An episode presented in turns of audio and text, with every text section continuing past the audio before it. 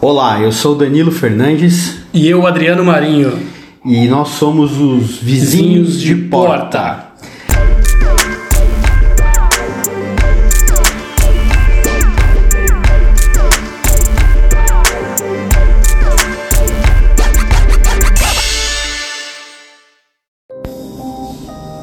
Muito bem.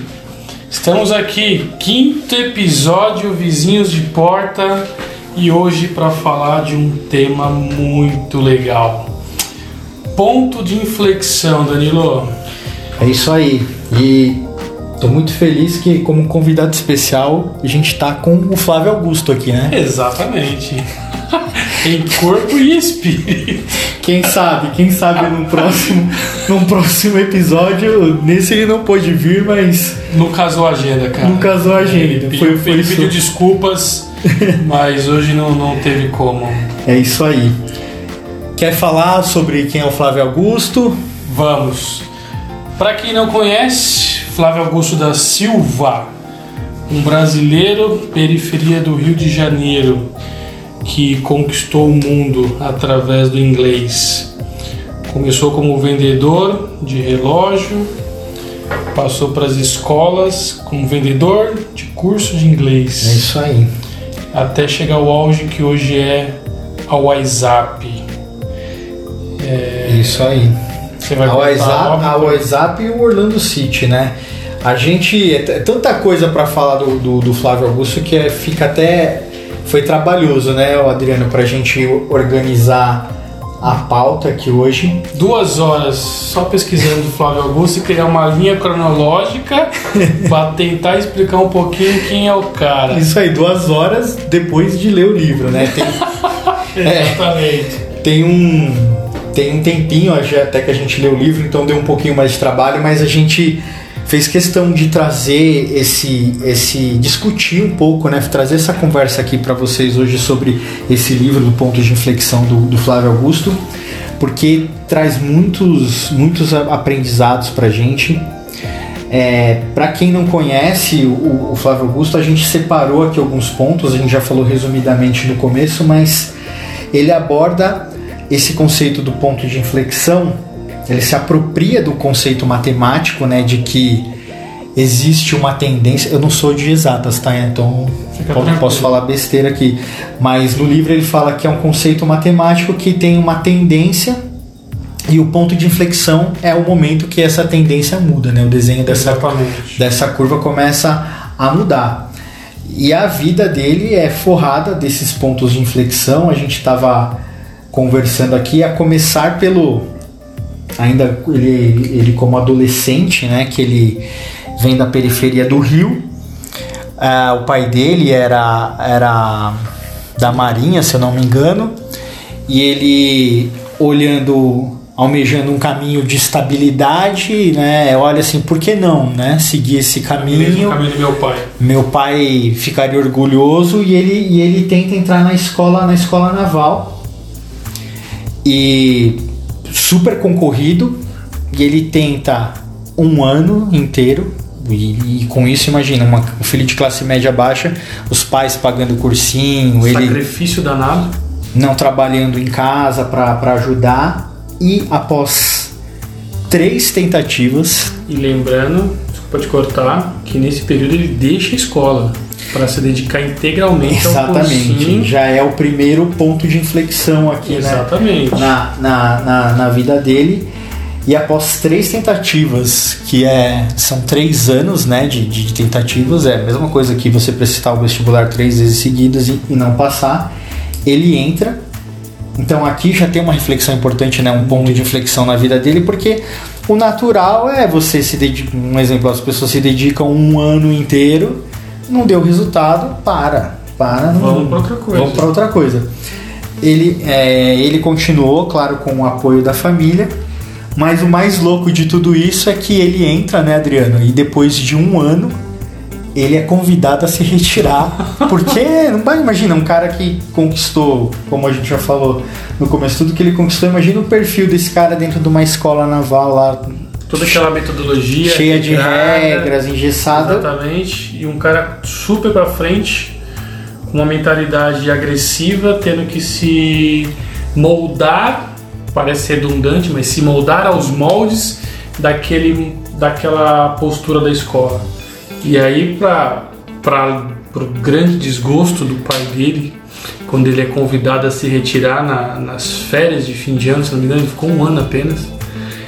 E nas férias de fim de ano, quando o pai aparece, é o momento mais triste da vida dele. É, é bem marcante. Mas aí ele, ele, ele sai de lá e começa a. Precisa ganhar dinheiro, né? Precisa começar. Exatamente. Começar a trabalhar. Se eu não me engano, ele começa a vender no relógio, né, Adriano? Meio roleiro, assim, meio fazendo, Exatamente. fazendo bico, né? E quer falar um pouco de- dessa parte dele, dele como, como um roleiro aí, os resultados que ele consegue? Isso aí é muito legal, né? Que quando ele sai da escola naval, é, só para fazer um, um salto, né? Ele faz um supletivo ali rápido, porque ele não queria perder tempo, porque ele, teoricamente, ele parou na nossa antiga oitava série, né? Então ele não teve o terceiro colegial, o segundo colegial, né? Que são os três anos. E aí nessa ele quer. Precisa dar um jeito, né? Precisa ganhar dinheiro e começa a comprar e vender relógio.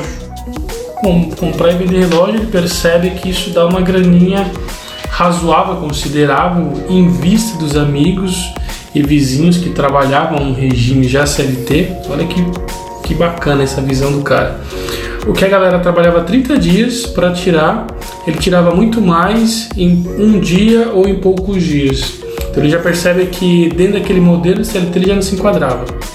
Só que aquilo é muito pouco, né, cara? Aquilo não, não, não dá consistência pro resto da vida. É quando ele vê o classificado de vendedor de curso de inglês. Exatamente, aquela, aquele apanhado lá na Praça da Sé, pra quem é aqui de São Paulo é acostumado. Aquele Oh, classificado. Exatamente, vem pra cá que aqui tem. E nessa dele começar a vender o curso de inglês, era, cara, o cara não deu nada além do curso pro cara vender. É, um modelo bem, bem, selvagem, assim. Bem selvagem. Não tem telefone, naquela época nem tinha celular, assim. Você não tem nada. Você tem que ligar aí para umas pessoas, vender curso de inglês para elas e ganhar comissão. Então tem umas passagens muito boas no livro. A gente não vai, vai se estender muito, a gente também quer falar dos insights né, do livro, mas, é, mas algumas a gente vai destacar aqui que ele ia, por exemplo, pro, pro aeroporto Isso é, é fantástico. Aí pegava umas fichas lá, fichas telefônicas, né? Pra quem é mais novo aí, antes se ligava assim, né? Com fichas, enfiava as fichas no orelhão. E, e ligava para as pessoas com num orelhão, fazendo a prospecção, fazendo a abordagem dos clientes. E ele usou essa sacada, eu achei, achei boa. Ele usou essa estratégia, porque assim, como ele não tinha telefone, não tinha um escritório, nada disso, ele usou esse recurso do orelhão para dar uma atmosfera do, do orelhão em aeroporto para dar uma atmosfera de um lugar mais mais, mais sofisticado, Exato. Um, um, um som ambiente melhor do que ele teria na rua, né? Do tipo Um ambulante gritando olha a água, Exatamente, um ônibus passando atrás dele, então foi um insight dele bem legal. Só que o que acontece? Imagina, né? Uma vida dessa não, não gera resultados rapidamente, se é que gera, né? Se fosse uma pessoa comum, talvez nem gerasse. E ele levava aquela vida de ônibus 5 horas da manhã. Exato. Tem várias passagens dele que ele se vê refletido dentro do ônibus lotado e vê o rosto dele ali, né? Umas passagens bem legais. Ele fala, meu, não, não dá, não dá mais para eu ficar dentro desse, desse, desse busão. E a gota d'água para ele é quando ele é convidado para um churrasco no, no tio dele, que morava bem longe da casa dele, e aí ele conta, ele já namorava com a esposa dele atual na época, isso é bem legal, ele é casado com essa namorada dele desde essa época.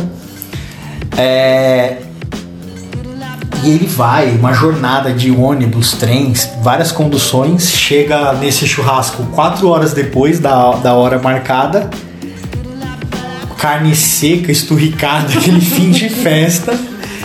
E ele chega e fala, meu, não dá mais, essa, essa vida não dá mais. O tio dele já olha pra ele e fala assim, meu, o que, que você tá dessa vida. o que, que você tá fazendo, cara? Pelo amor de Deus, sai dessa vida dele. Não, então me ajuda.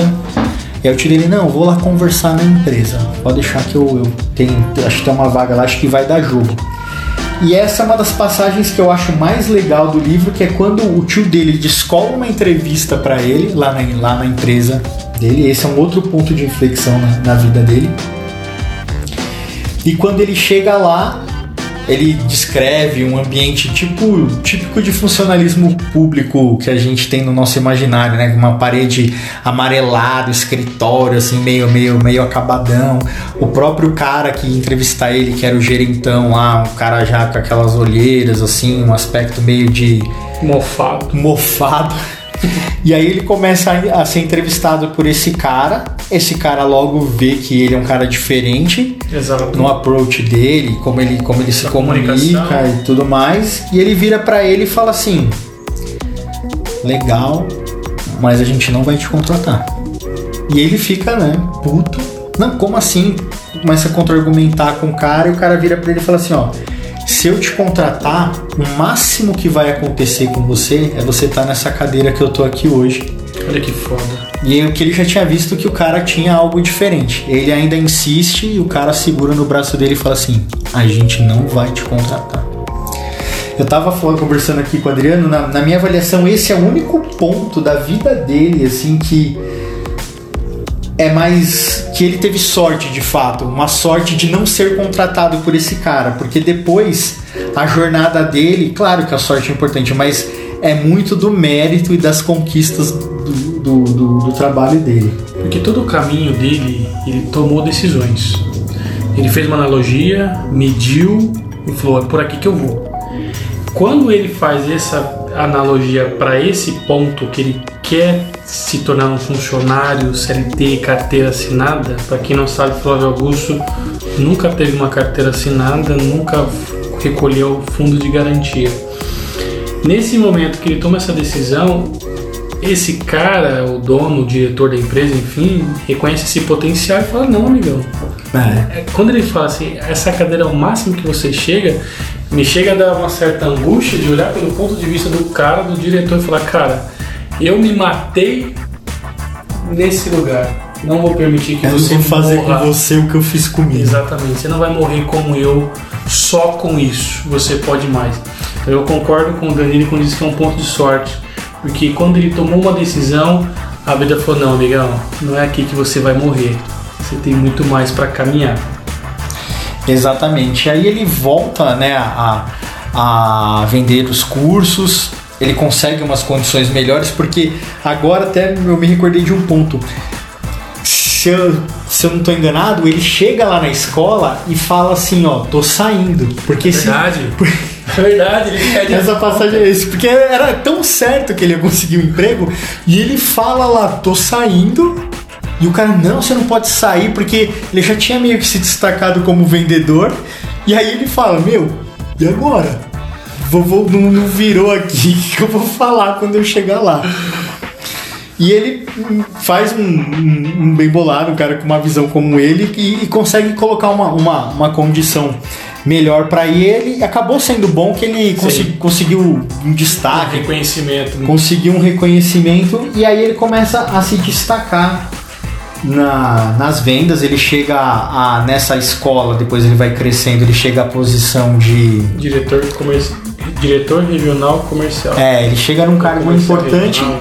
E ele chega a um salário de 7 mil dólares que ele descreve no livro. Então, assim, ele com 23 anos, com um salário de 7 mil dólares, isso lá na década de 90, Dá para imaginar já era, já era algo, algo bacana.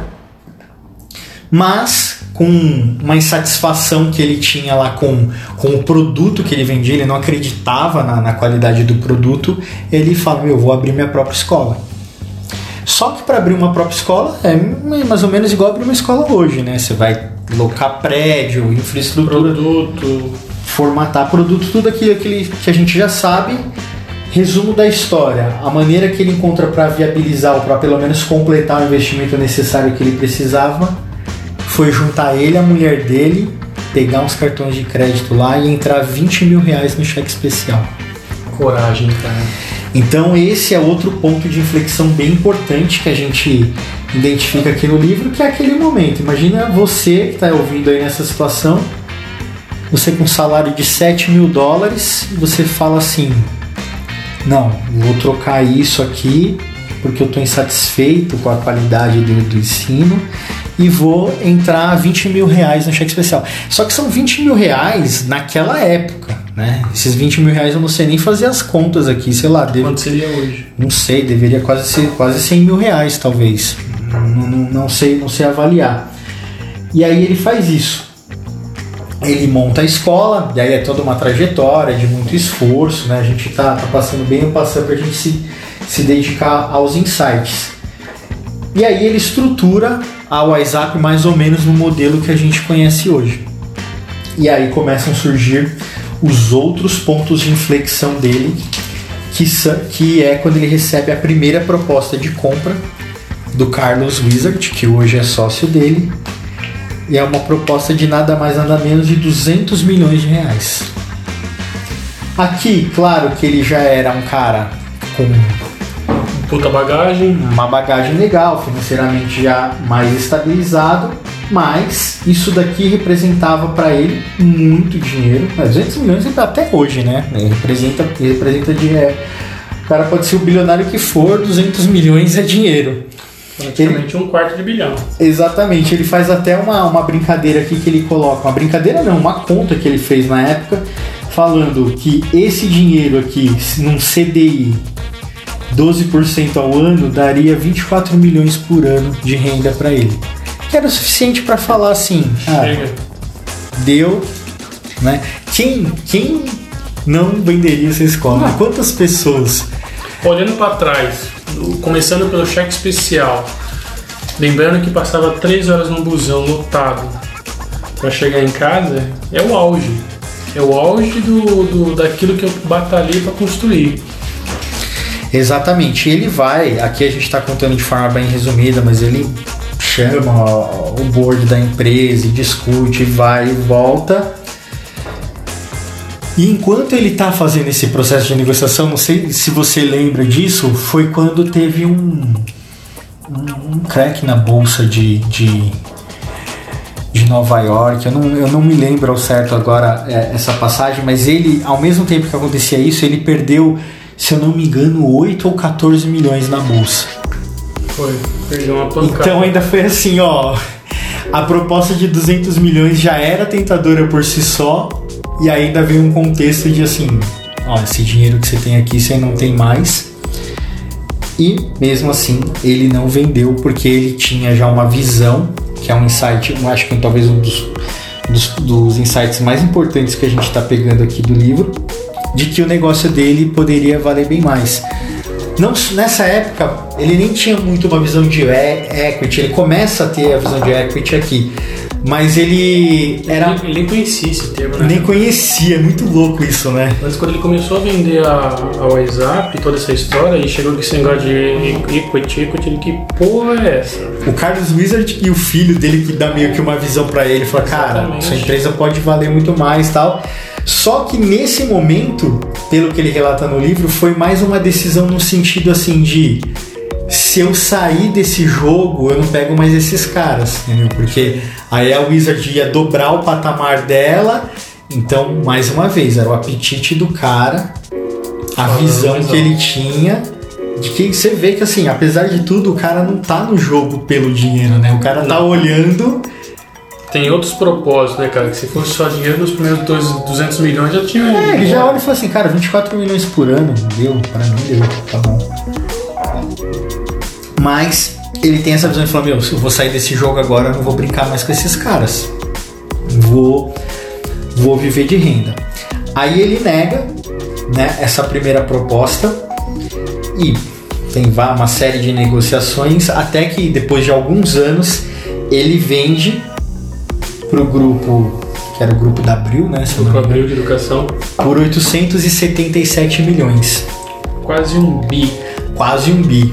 E melhor do que vender por um bi, quase um bi, é depois recomprar essa mesma empresa por 398 milhões de dólares. Olha que foda. Então só nessa daqui, né, continha de padaria já deu pra, pra ver o quanto, quanto que, que isso rendeu pra ele nesse negócio. E agora, informação fresca aí, acho que no, no mês, mês passado, o Itaú, um Mês grupo de passado, investimento. Maio abril, né? É, boa. o, um grupo de investimento do Itaú comprou uma parte dessa, dessa empresa por 200 milhões. Então, façam aí as contas e, e, e vejam quanto, o quanto ele, ele ganhou nisso. E tem aqui meio que fechando esse ciclo para a gente falar um pouco mais do fechar, falar dos insights, a compra do Orlando City, né, Adriano? Que é quando ele entra E, e desculpa te cortar, ele Não, compra não. o Orlando. Ele compra o Orlando antes de recomprar o WhatsApp, cara. É verdade, né? Eu não me recordava disso. Quando ele vende o WhatsApp, no momento o que, que eu faço da vida, não, não vou aposentar, ele compra o Orlando, ele enxerga a possibilidade de futuro, futebol está, futebol, vou colocar como brasileiro, né, porque lá existe futebol americano, ele coloca o futebol como uma potência de negócio, e é onde ele tem todo um processo que é maravilhoso dentro do livro de ler, e ele compra o Orlando City. E depois de um tempo, onde ele volta das negociações e recompra o WhatsApp. É, e essa compra, se eu não me engano, foram 200 milhões, né? Um chequinho que ele assinou lá para comprar o Orlando City. Ele fala, não vou lembrar dos números, e o Orlando City já vale muito mais do que ele pagou. Então, assim, é- é- essa, resumidamente, é a história né, que ele conta nesse livro. E isso coloca ele no seleto grupo em que entre os 58 bilionários brasileiros, a Forbes anunciou recentemente, ele está entre esse seleto grupo.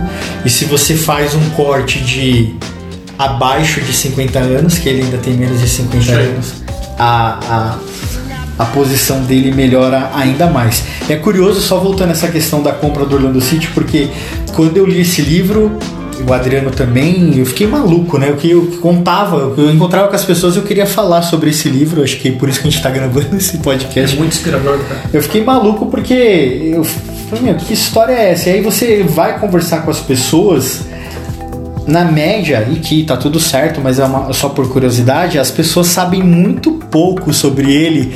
E a, a maioria lembra assim desse momento de recompra da Wizard, da, da venda da Wizard, da Wizard, da WhatsApp e do Orlando City, né? Algumas pessoas falam assim: ah, não, ele não é aquele cara, aquele brasileiro que tem um time de futebol agora, ah, aquele cara que contratou o Kaká, né? É isso aí. É aquelas a única coisas. lembrança que os caras têm. Mas é muito, assim, é muito louco. Eu também não conhecia muito, né, o, o, o Flávio Augusto, mas ter contato com essa história dele foi realmente inspirador.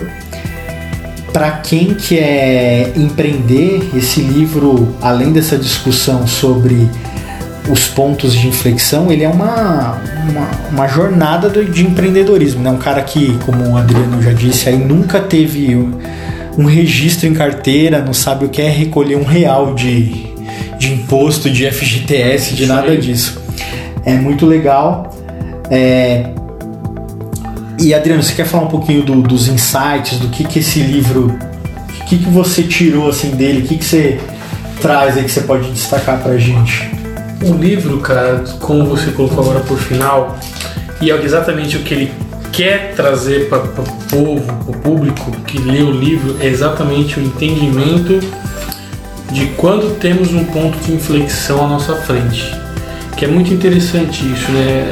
Nosso debate aqui da pauta. Quando é que a gente encontra um ponto de inflexão? A gente fez uma analogia aqui, um pensamento. Por exemplo, quando a gente define um curso de faculdade, não, isso ainda não é um ponto de inflexão, mas quando a gente define um ponto de um, um curso e dentro da faculdade a gente percebe que não é aquilo que a gente deseja como carreira, como profissão, e aí você chega naquele momento, permaneço porque eu já investi tempo, dinheiro, ou eu começo de novo. Ali eu entendo que é um ponto de inflexão que às vezes, muitas vezes a gente não ultrapassa. É, e o que esse livro mostra é que o que parece ser óbvio, né? Assim, não, vai por aqui. Ele, em 99% dos casos, ele foi pelo caminho que não era o óbvio. né? Exatamente. Ele se aventura no novo e no desconhecido para ver o que, que ele traz de, de resultado. Então, o ponto de inflexão, cara, eu acho muito interessante, que é, é a analogia que a gente tem que ter com a nossa vida, não vou dizer em tempo integral, mas é que te, te levanta a sair da zona Ficar atento, né? Fica atento, cara. Porque o que eu, ao ler esse livro que eu percebi de que ele é um instrumento para você te ajudar a identificar os pontos de inflexão na sua vida é que quando você tem um distanciamento no tempo que você olha para trás e fala assim: nossa, é verdade. Se eu tivesse entrado nessa ou naquela empresa, Exatamente. se eu tivesse aceitado aquela é mais fácil, mas quando você está vivendo o ponto de inflexão, então o, o, que eu achei legal desse livro é isso, ele, ele te ativa uma sensibilidade para você ficar mais assim, cara, isso aqui é, um, é uma virada, é um ponto importante Exatamente. da minha vida. É uma virada de chave. É claro que a gente tem essa percepção, não que a gente viva, né, igual um burro de carga, mas assim, é, é, é um nível mais refinado, assim, de você ficar atento a coisas simples, né, ter essa sensibilidade para poder naquele momento, cara, não tô feliz com o meu emprego. Não dá, não é isso que eu quero pra vida e tá. Tudo bem, o que, que você vai fazer? O que, que você ah, pretende? Qual é o seu potencial? O que, que é a tua capacidade? O que, que você sabe fazer além disso? E o que ele deixa bem claro aqui é a visão, né? Porque assim, o que, o que ele tem mais do que tudo é visão. Ele tinha uma clareza de entender que construir sua própria escola, apesar de dolorido, um processo longo, seria mais do que ganhar 7 mil dólares Exato. por mês, né? É, eu, o que é legal também que ele fala no livro, fazendo um contraponto, assim, é que tudo depende do apetite que você tem.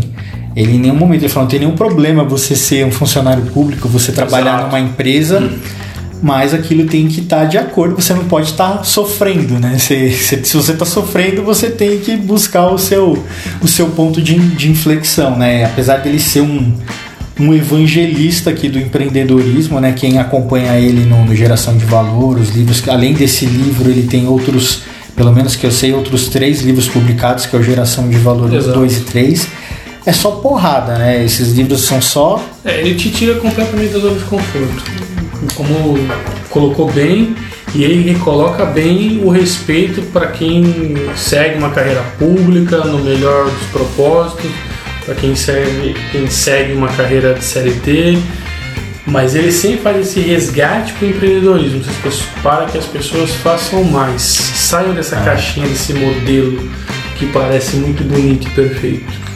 Eu acho muito, muito legal quando ele fala as coisas que ele fala, porque ele tem propriedade não só pelo que ele conquistou, que meu, é um cara. Ele criou esse nome aí, né, de geração de valor como uma marca, porque ele realmente gerou muito valor, tá? Comprovado. Mas o que eu acho mais legal é que, até deixei aqui marcado na nossa pauta, que, só relembrando, o nome dele é Flávio Augusto da Silva, né? Ele era só mais um Silva no meio do busão. No meio do busão, na periferia do Rio de Janeiro. Então, assim, um cara desse realmente tem propriedade, não tem aquela história de. Uma vez eu vi uma história, não sei se era do Trump, posso estar falando uma bobeira aqui, assim, ah, o Trump começou do nada. Ele, quando jovem, recebeu 10 milhões emprestados do pai para começar. Caramba, começou do nada recebendo 10 milhões. Eu não lembro se era 10 ou 1 milhão, mas assim, ele realmente, cara, não tinha. É, era só mais um Silva, né? Que a estrela não brilha, como diz o funk. E como já falamos no livro dele, a gente vê a história do cara. Estudou para entrar na escola naval porque ele tinha pretensão daquela estabilidade da, do, da marinha e tudo mais, não deu certo. Foi vender relógio, começou a vender curso de inglês, tentou CLT, teve a sorte de não ser contratado pela, pela empresa e fez a jornada dele com ousadia, mas claro, com clareza, com o pé no chão, tudo bem. Até os 20 mil reais aqui foi ousadia, mas ele sabia onde estava pisando. É. Ele conhecia os, o, as contas para fe, fazer fechar no final do mês. Cara, isso é muito top, cara. Uma coisa que você falou e agora que eu ia deixar passar, mas que esse livro me trouxe de insight bem legal também, foi isso que você falou: estabilidade. Nesse livro foi, eh, ficou muito claro assim a visão dele de que assim estabilidade não existe né? A única a única certeza que você tem é que as coisas vão mudar. Porque a gente tem uma falsa impressão de que ai não tem um caminho certo não. Como diria né a avó, aquele tipo, ai não, a firma é boa, é. é registrado, é tudo direitinho lá, né? Esse papo. E a gente sabe, né, num contexto complexo de mercado de trabalho de constante mudança, mas até o funcionalismo público, que sempre foi o, o, o oásis da estabilidade, né? Assim, tipo, que a maioria deseja. Cara, você vê um contexto de reforma da Previdência, de redução de, de benefícios, assim, nem, nem ali você, você, você tá salvo. Então, o que ele coloca muito, muito em questão aqui, assim, já que não existe estabilidade, claro, existem cenários com mais e menos riscos. Por que não você não ir atrás da sua você ir à caça, né? Como ele fala, você não viver como o passarinho na gaiola que espera o alpiste, né? Gaiola dourada, né? É, e sai pra gaiola voar. dourada. A gente acredita que vive o melhor dos mundos, tá bom, plano de saúde, Exato. vale refeição. E o que mais que você tá perdendo? Exato, assim, claro, né, reforçando, tá tudo certo. e- Claro. Eu vivo nesse modelo hoje. Eu também. O Adriano também, não tem nenhum problema. Ser funcionário público também não tem nenhum problema, mas é, no mínimo vale uma reflexão dos conceitos que a gente tem de estabilidade, né, de, de, de risco, de uma série de coisas. Bom, Uma das coisas que eu gosto muito também do Flávio Augusto, que você deixou por último, é compartilhar conhecimento. O cara, empresário, top, bilionário, dono de um dos maiores times dos Estados Unidos, dono das maiores escolas do Brasil, com uma meta ousadíssima. construiu o segundo maior estádio da América, das Américas. né? Exatamente, também, Do exatamente. Além disso tudo, o cara ainda reserva um tempo diário, praticamente, para compartilhar conhecimento. Para quem não sabe, ele tem um app que chama Geração de Valor, que ali ele traz algumas pessoas, que traz algumas pautas todos os dias da semana. Na segunda-feira, Rick Chester, para quem pode pesquisar quem é o Rick Chester, o cara do, do vídeo da água. Depois vem a Elisa, depois vem o Eli, Elisa falando de família, carreira, o Elídio falando sobre vendas e o Pedro Augusto algumas temáticas sobre ciências, comportamentos e em todos esses vídeos que ele traz, ele sempre faz um comentário. Então toda semana Flávio É. Augusto tá ali fazendo um comentário, trazendo algum insight, alguma provocação, algum encontro para nós. Realmente é impressionante, assim. Que é um cara, assim, usando o português claro, um cara que tá com a vida ganha, não tinha que estar se expondo. E você vê que Exatamente. realmente tem, tem, tem uma missão aí dele querer compartilhar esse conhecimento. Nem livro o cara precisa escrever para vender, né? E tá realmente com a vida financeira bem resolvida. Então isso é legal. Só fechando, ele, né, nesse livro ele termina falando que ele vai jogar esse jogo do empreendedorismo aí até 2022, se eu não me Se engano. não me engano, é mais 4, 5 anos. É, e aí depois ele vai entrar no, no jogo da filantropia, né? Então vamos ver o que vem pela frente aí. Tenho certeza que vai ser coisa boa. Falando de Flávio Augusto, a gente sempre pode esperar alguma coisa boa. Onde é que ele está inserido, você tem um conhecimento, você fica incomodado. Legal. Do mesmo jeito que o livro traz o incômodo, seja um podcast, aonde você vê o Flávio, você vai sentir um incômodo aí. Gente, só deixar claro, né? Porque a gente falou tão gente para- parece até uma igreja, né? Justo, cara. A gente não, esse, a gente gostaria que fosse, mas não é um episódio patrocinado, tá? É só porque a gente realmente achou bem interessante acompanhar ele um tempo e os números do cara falam, falam por ele, né? Então é incontestável, mas assim, né? Parece que é a igreja, Boa. a igreja de São Flávio Augusto. Marca ele que ele vai gostar de ouvir isso. A igreja de São Bom, fechando o programa aqui, antes de, de- de fechar o, o episódio de hoje, desafio dos 21 dias só para dar um- um- uma atualização rápida para vocês. Agora a gente pegou no breu, né, Adriano? A gente Tá legal. depois do último programa que a gente falou que a gente deu uma patinada, a gente tá tá conseguindo seguir. No próximo programa a gente vai entrar em mais detalhes para falar em qual dia que a gente está e quantos dias faltam pro, pro, pros 21 dias. Só reforçando também sobre os nossos canais, então vizinhos de porta underline podcast. No programa anterior a gente tinha passado o, endereço errado lá no Instagram, então vizinhos de porta underline podcast. Isso aí. O vizinhos de porta arroba gmail.com para quem quiser enviar e-mail. E em breve vai ter novidade aí, né, Adriano? Nosso, nosso site aí vai, Sim, vai, senhor. vai começar a sair do papel. Beleza? É isso aí, pessoal. Para fechar, eu só queria deixar um- uma parte do livro Legal, legal. muito top e que gera todo esse, esse incômodo positivo. Todo ponto de inflexão exigirá uma decisão corajosa, pois frequentemente acontecerá em meio a dúvidas, conflitos e uma grande expectativa de melhora de vida que poderá ou não acontecer. Essa incerteza é o tempero destes momentos decisivos da nossa existência.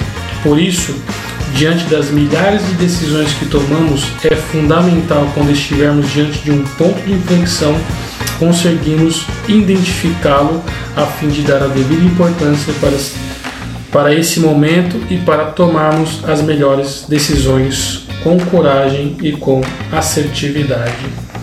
Esse, essa parte do livro para mim é, resume toda a ópera, ópera, obra, obra que traz esse, essa reflexão pra gente, cara. Muito show. Legal. Pessoal, até o próximo episódio então. Muito obrigado, por isso é hoje. Tchau.